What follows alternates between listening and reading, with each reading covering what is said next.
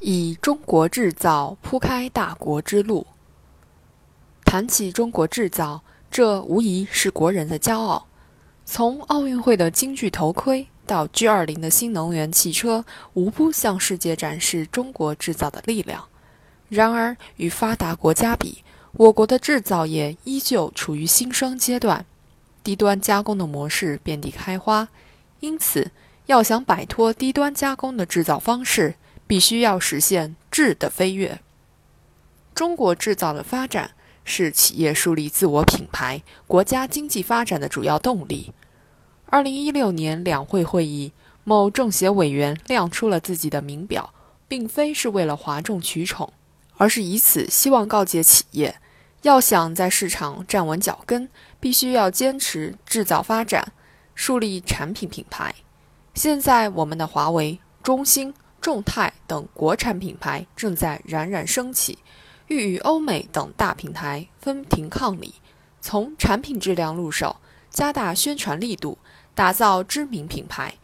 而要想树立品牌，我们必须从制造出发，增加产品的附加值，让产品更具市场吸引力，才能让企业品牌做大做强，走向国际舞台。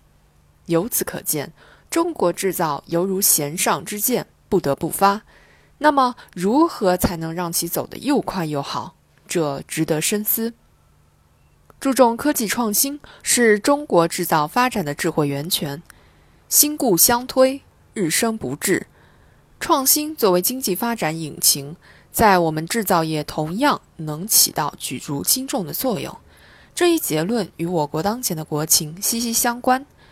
我国自古地大物博，资源丰富，但是现在的制造业发展模式极大的挥霍先人给予的财富，我们陷入了人口诅人口诅咒、资源诅咒的怪圈，所以现在的发展模式必然无法长久。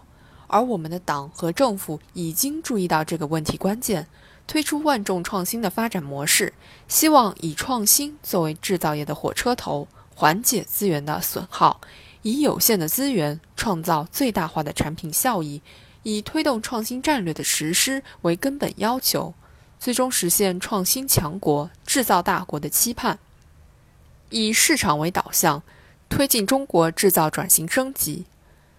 制造最主要的目的是为了销售，一个得不到消费者认可的产品，只能是一件摆设。而随着我国国民经济水平的日益提升，民众的消费需求已经从生存型消费向享受型消费迈进，产品仅有的实用功能已经没有办法满足现今的要求。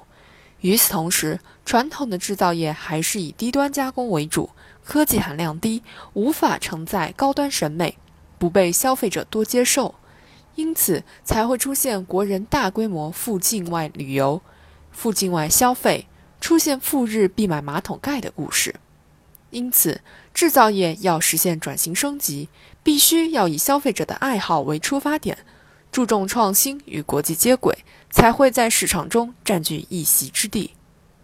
未来，中国制造的发展道路依旧艰难，但是正所谓“艰难困苦，玉汝于成”，我们只有不畏前路发展的荆棘，坚定不移走中国制造的道路。